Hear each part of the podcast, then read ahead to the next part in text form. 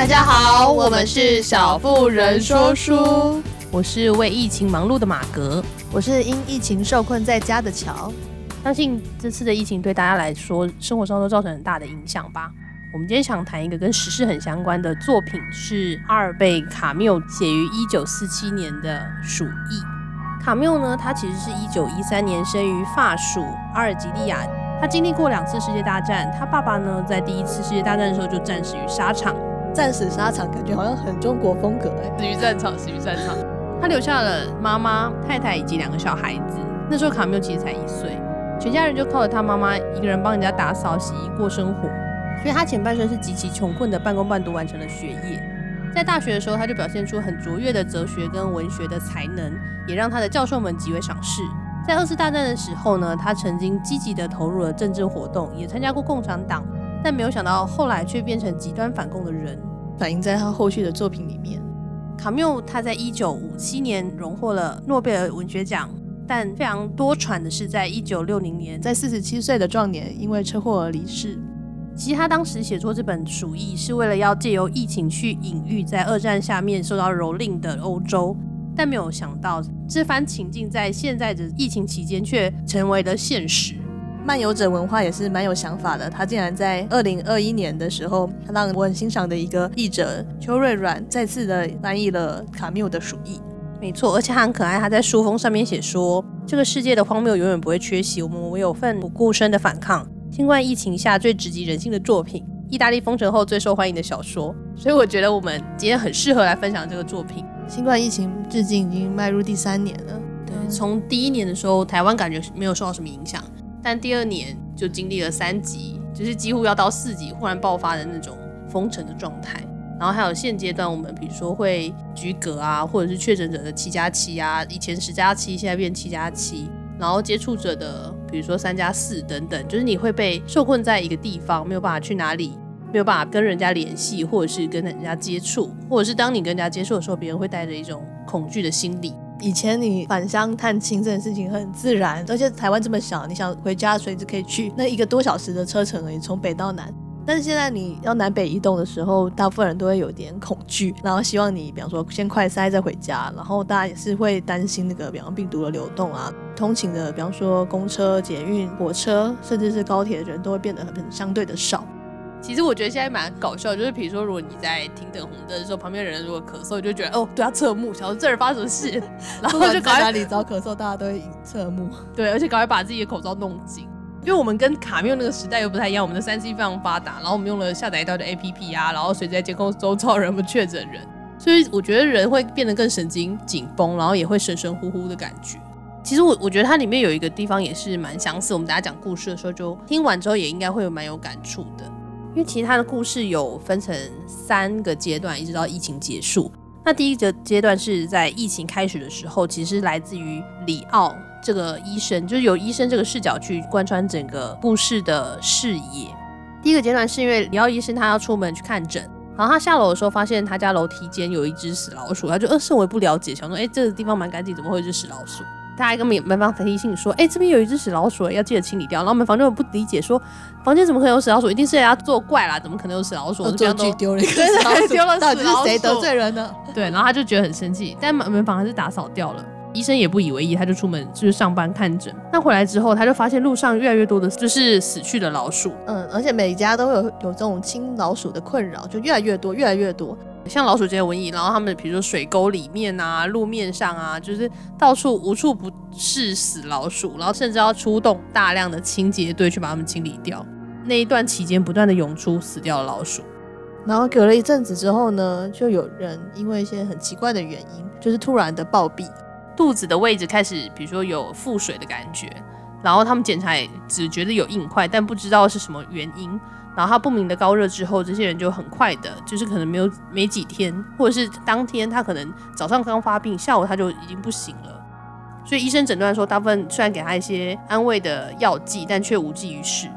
而且突然的增加了不少的离奇的死亡，然后大家就开始有点紧张。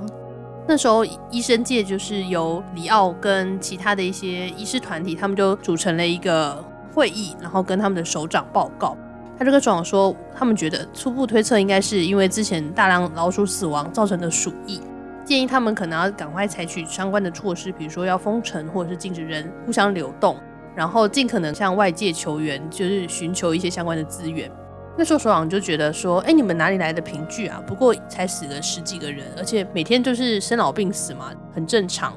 但是那些医生们在前线，他们就知道这已经不是一个很正常的现象。所以他第一个阶段其实是来自于在前期的时候，大家遇到疫情会开始 deny 啊，然后不太能接受，甚至抗拒。首长他会觉得说，我要投入这么大成本去照顾或治疗是很麻烦的事情，而且他没有任何凭据的东西，他也没办法善下决定，所以他当下没有采行任何的措施，这疫情就开始爆发了。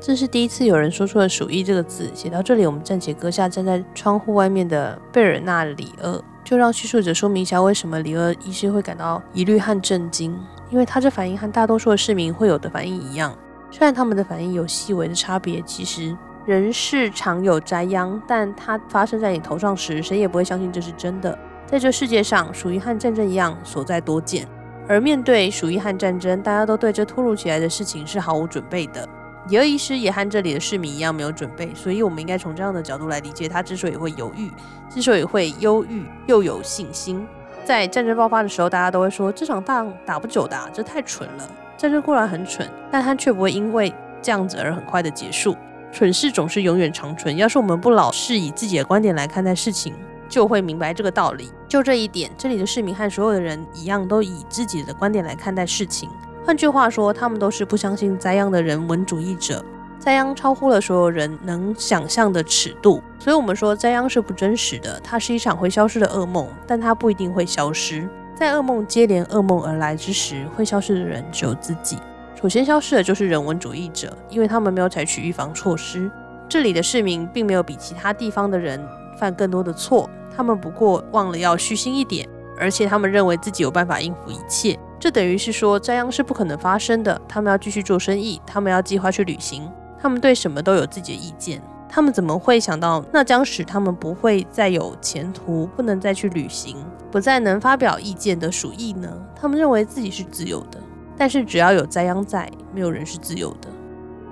疫情爆发之后，就死亡的人数到一定量之后呢，他们还是决定要封城了。他们就把奥兰城封起来。第七十三页的时候就写说，在此之前，尽管这件事异乎寻常的事让这个城里的居民诧异不安，他还是在自己的岗位上做该做的事，而且也应该这么继续下去。然而，城门一旦封闭起来，他们便发现所有人，包括叙述者自己，都没差别地被丢进了一个锅里。因此，必须想办法适应这种状况。就这样，例如说，一种原本像是和心爱的人分离的这种个人感受，在一刚开始的几个星期，突然变成了所有市民的集体感受。另外，还带着恐惧之情。这就是这种长期被放逐的生活最主要的痛苦之源。其实，我觉得跟我们现在也是很相似，害怕彼此的复杂生活圈，然后被传染，所以他们就被隔离开来。因为我们现在又比当时更好很多。他们那时候可能只能，比如打电报啊、写信啊之类。其实像我们现在还可以，比如打电话或视讯，资讯是非常发达的。虽然我们做一些不完全不接触，但是我们可以见得到对方的方式。但是像他们的话，就连写信这个事情，他们可能都不太愿意，因为怕这个信上带有什么病菌。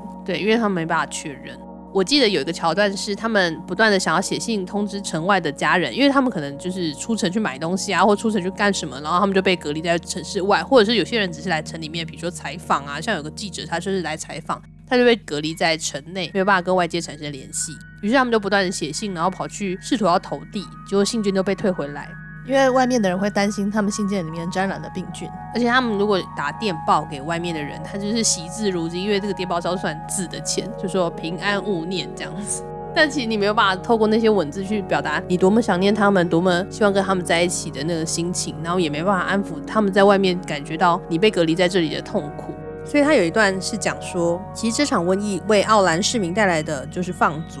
我觉得卡缪在这边讲的那个放逐感，就是来自于硬生生切断他们彼此的情感连接这种感觉，不管是家人、爱人或朋友的情感，甚至对家乡，也就是那个像里面他有叙述到一个被隔离在这边的记者，对他家乡或者是他妻子的思念之情，被迫分离，只剩下回忆跟想念，是一种相当痛苦的感觉。在第二阶段里面，他很大量的去描写了关于封城之后每个人的心理感受。那接下来的阶段就是进入疫情的长期抗战，阶段就有点像是看不见尽头的疫情。那在这个看不见尽头的过程当中，他们从组成了一个卫生队，然后去帮大家做打扫，或者是帮大家做居隔，或者是有些人他可能是紧密接触者，他把他们区分开来，避免他们重复感染，做一些街道的清理等等，不断的为这个城市里面投入能量。但没有想到，这个疫情一不断的延长之后，他们的连行动或者是对于他们的安慰支持都已经省略掉了，他们留下来的只有冷漠。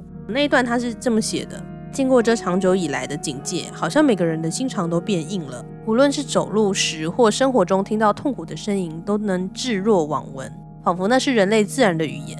所以我觉得，在疫情不断延展开来的时候，大家看到的只是在报章上面的一个数字，一开始在意的可能是那数字，它是不是上升，是不是下降，下降了是不是就可以打开城门，让封闭的状态被解除？但当这个数字一直没有下来，一直在延续的过程当中，他们就一直在这漫长的煎熬中等待着。一百一十九页的时候，有写到一个段落，我觉得觉得蛮有趣的。他追踪着鼠疫总体的进展，在注意着电台的报道，不再是每星期几百人死亡，而是每天九十二人、一百零七人、一百二十人死亡时，接下来这是个转捩点。报纸和官方当局狡猾地操弄了鼠疫的资讯，他们以为，与其每个星期公布有九百一十人死亡，还不如每天公布一百三十人死亡，这样因为数字比较小，可以减轻鼠疫的可怕形象。有一个段落，我觉得是蛮有感触的。你会觉得说，他们的首长跟当局政府并没有真的想要改变，或者是去试图解决，而是靠民间的，比如说呃医生团队啊，或者是民间的力量，他们组成了自卫队，以及医师不断去研发疫苗。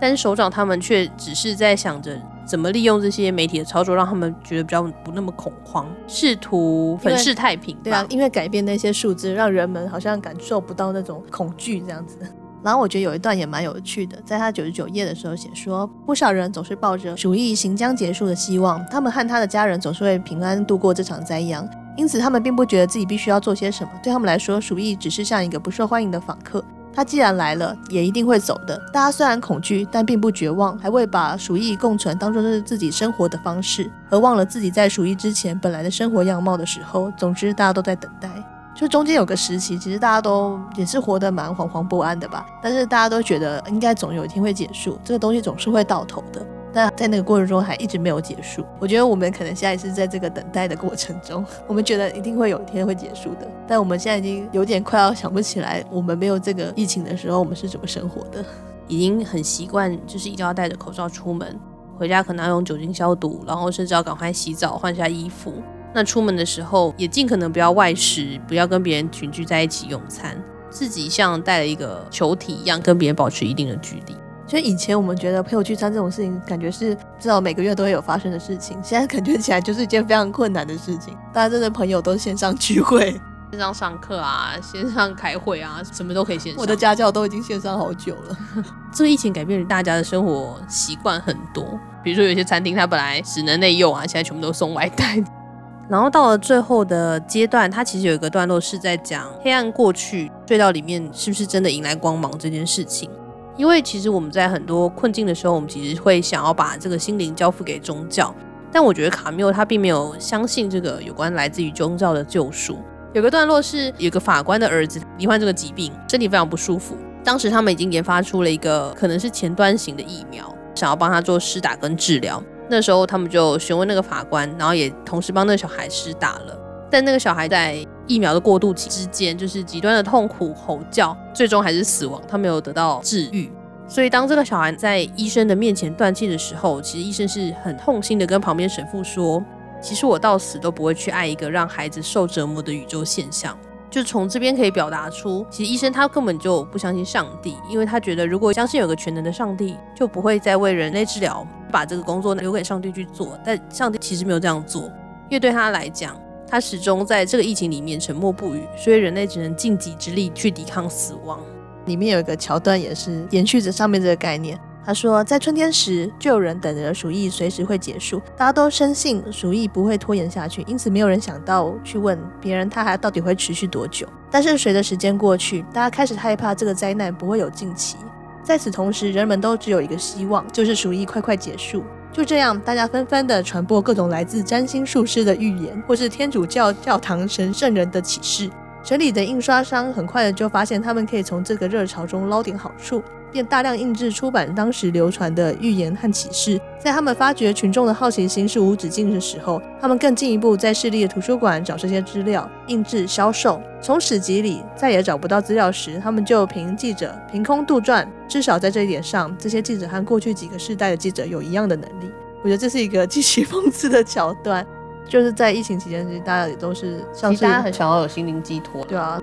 我觉得卡缪在这本书里面其实是要告诉我们说，终究还是要靠自己的力量，就是想办法去抗争，想办法去对抗，绝对不要认命，也绝对不要投降。但在关于宗教与启示之后呢，他们又出现了一个新的问题，就是粮食供应不足的问题与日俱增，使得大家心里又滋生了新的不安。然后囤积居奇的事情时有所闻，商人们以高价出售市场上缺乏的基本食品。穷苦人家的处境因此非常困难，而富有人家几乎样样不缺，鼠疫不分贵贱地传染给大家。这原本可以加强我们市民的平等感受，但实情却是相反的。因为出自自私的心理，鼠疫反而让大家更尖锐地感受到不平等。这其实也是在疫情期间可能很多人会有的感触吧。就是有一些人可以很轻易地进到了急诊病房，有些人在门口门口排了三天，有人都没有看到他。我们虽然没有什么粮食供应问题，但是以前不管是抢口罩、排卫生纸，我们还是有些物资缺乏的时候会引发人的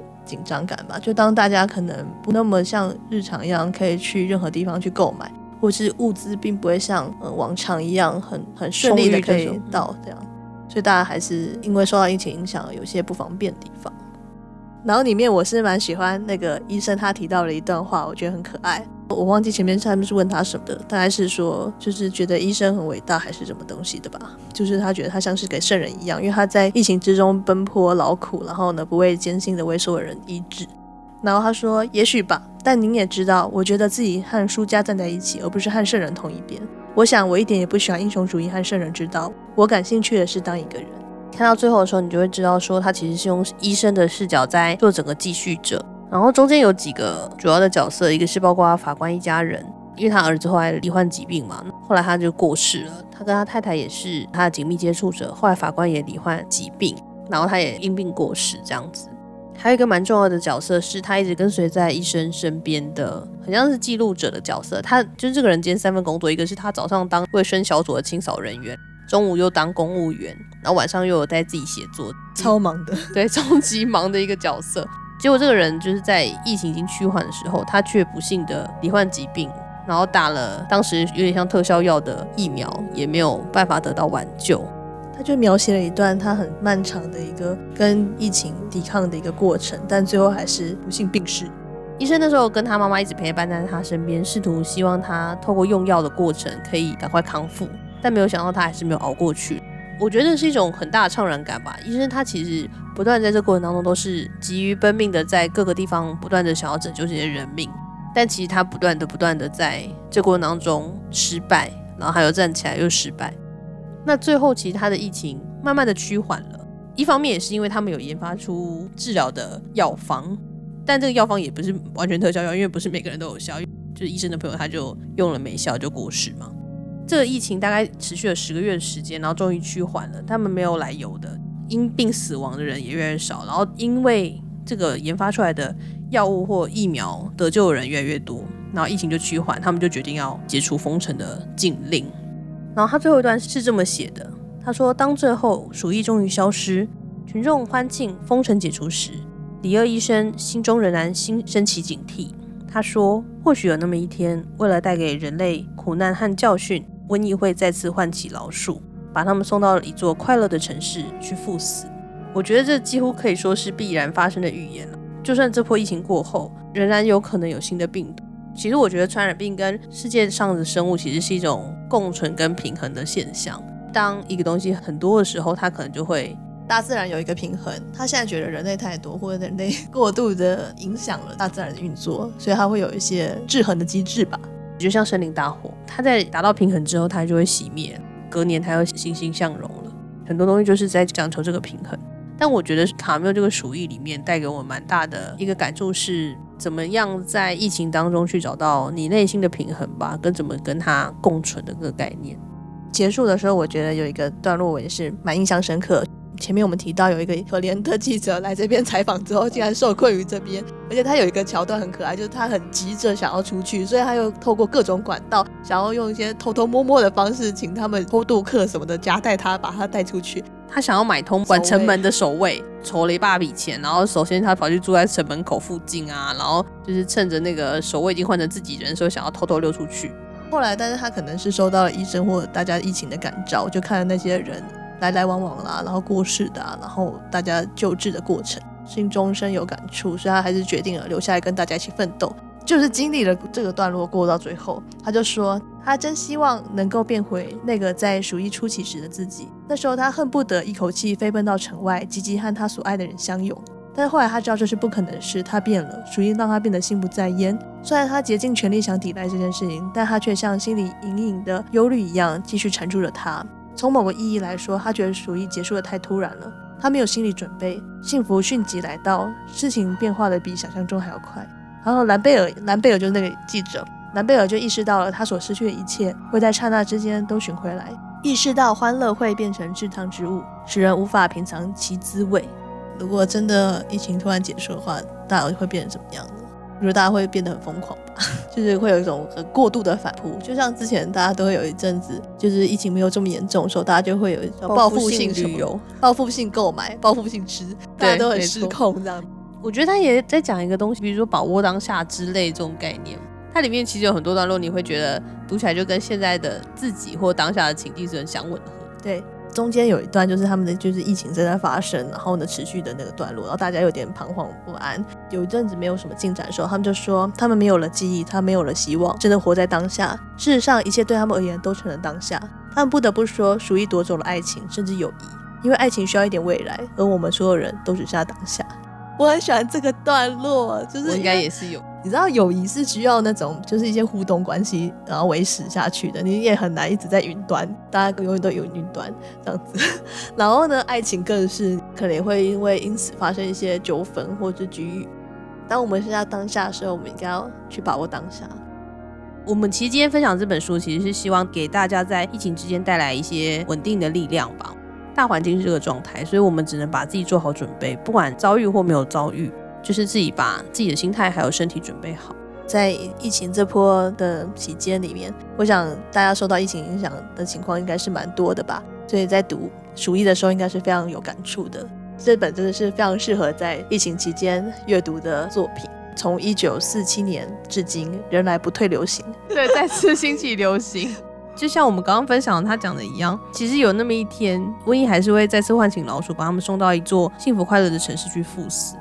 其实我们不管怎么样，就面对什么样的环境挑战，就像是那个李二医师讲的，就想办法去抗争，绝对不要认命，绝绝对不要投降。就是我觉得这是我们在这段期间可以秉持的那个信念跟力量。其实我们读这本书，就是希望在这个时刻可以带给大家这样的力量。对这本书有兴趣，听我们的介绍中很有共鸣的话，欢迎大家去购买。因为这本书还很新，我不太确定图书馆找不找得到它。而且因为它是我很喜欢的译者翻译的，所以我真的要大推一下。对，如果大家喜欢，别忘记就是买书，跟我们一起阅读。